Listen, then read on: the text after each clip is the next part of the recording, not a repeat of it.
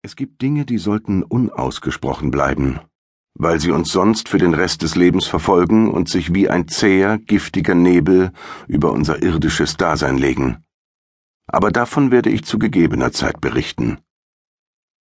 William Balfours Telegramm erreichte mich an einem regnerischen Morgen im März des Jahres 1919.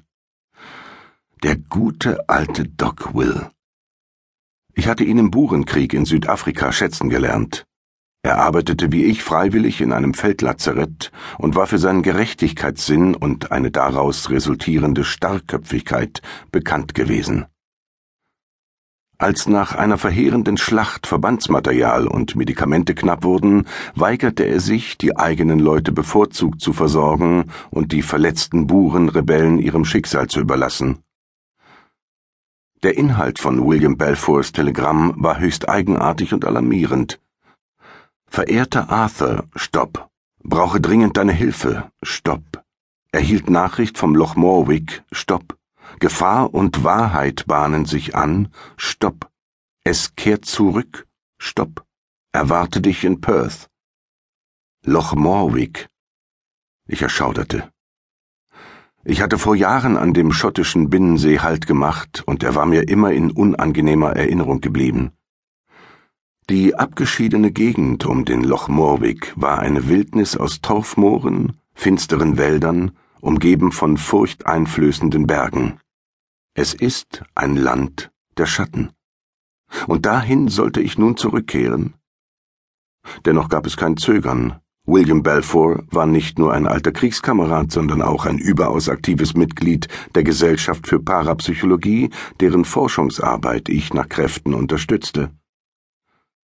Wir haben es uns zur Aufgabe gemacht, übernatürlich anmutende Phänomene zu untersuchen und, sofern möglich, zu beweisen.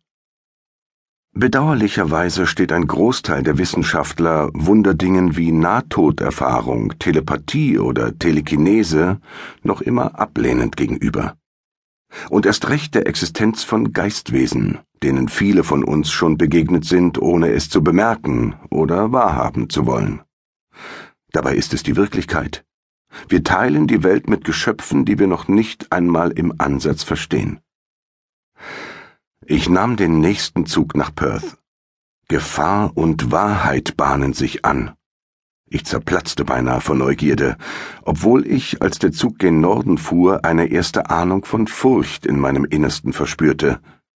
Wie ein tückischer Virus, der einen zunächst nur ein wenig fiebern lässt. Zweites Kapitel Einst war Perth die Hauptstadt von Schottland gewesen. Könige wurden an diesem Ort gekrönt. Doch jetzt, unmittelbar nach dem großen Krieg, zeigte sich die Stadt nicht nur im Abglanz längst vergangener Zeiten, nein, sie hatte sich zu einem Hort von Armut und schleichendem Verfall gewandelt. Vor dem Bahnhofsgebäude hatten Frauen und Kinder einen Markt aus zusammengezimmerten Ständen errichtet. Manche der Händlerinnen besaßen jedoch nicht einmal genügend Geld, um sich einen wackeligen Tisch leisten zu können. Sie breiteten ihr karges Sortiment aus Haushaltsutensilien, geflickten Kleidungsstücken und mühsam zusammengetragenem Brennholz einfach auf dem Boden aus. Ein kleines Mädchen, nicht älter als sechs, sieben Jahre, hockte im Dreck. Sie bot nur ein paar alte, aber saubere Teller und Tassen an. Mit einer beiläufigen Handbewegung schob ich eine Banknote unter einen Teller. Das Mädchen starrte mich mit riesigen Augen an. Steck es gut weg, sagte ich und verließ den traurigen Ort. Hier, Arthur, hier! Ich reckte den Kopf und entdeckte William Balfour auf der anderen Straßenseite. Er wedelte wild mit den Armen und lief mir entgegen. Willkommen, brüllte er, und sein Arm schoss nach vorn, um mir die Hand zu schütteln. Es ist gut, dass du so schnell gekommen bist, sagte er jetzt etwas leiser. William war noch immer ganz der Alte laut, nahezu polternd in seiner Art, mit dichten, wenn auch mittlerweile ergrauten Haaren, die wirr von seinem Schädel abstanden, und einer gewohnt nachlässigen Kleidung. Was ist geschehen? fragte ich ohne weitere Umschweife. Nicht hier, mein Bester. Perth ist nicht sicher. Er sah sich unruhig nach allen Seiten um. Ich habe meine Praxis für die nächsten Tage geschlossen. Dort können wir in Ruhe reden. Er deutete auf ein riesiges schwarzes Automobil. Steig ein. Ein Packard, sagte er, während er den Motor startete. Zwölf Zylinder, leistet über 80 Pferdestärken. Ein amerikanisches Fahrzeug, nicht wahr? knurrte ich. Mein Freund schlug mir auf die Schulter. Immer noch der alte, verknöcherte Patriot, was? Die Fahrt dauerte nicht lange. Nach wenigen Minuten hielten wir vor seinem Haus, in dem er auch die Arztpraxis betrieb. Es passte zu William, dass er seit meinem letzten Besuch vor nahezu fünf Jahren noch immer in diesem eher heruntergekommenen Teil der Stadt lebte. Ich war mir sicher, dass er viele seiner mittellosen Patienten unentgeltlich behandelte. Er führte mich in ein winziges Kaminzimmer. Unmengen von Unterlagen, Büchern und losen Blättern stapelten sich in Regalen, Schränken und sogar auf dem Tisch und auf dem Boden. Sind wir hier sicher genug? Möglicherweise. Seine Stimme war ernst. Eine reiche Stadt lockt Künstler, Geschäftsleute und Denker, aber ein Ort am Abgrund wie Perth zieht allerlei obskure Gestalten an. Ich glaube, zurzeit gibt es nirgendwo in Großbritannien so viele Prediger, Wahrsager und Geisterbeschwörer wie hier. Und ich weiß, dass sie nicht alle Scharlatane sind. Es ist, als befände sich Perth in einem Zentrum spiritueller Energien. William baute sich vor einem Regal auf und zog zielstrebig einen Briefumschlag aus dem Papierwust. Und dann das hier. Er wedelte mit dem Umschlag vor meiner Nase umher. Diesen Brief schickte mir eine Dame namens Victoria Russell. Sie lebt in einem kleinen Ort am Loch Morwick. Sie bittet mich um Hilfe.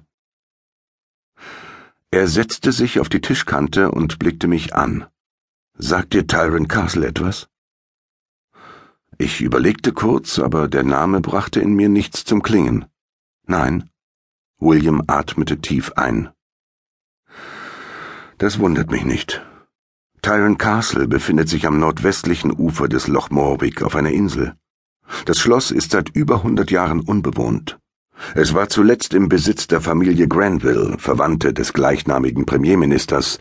Sie waren also keine echten Schotten, Jedenfalls muss damals etwas Furchtbares passiert sein.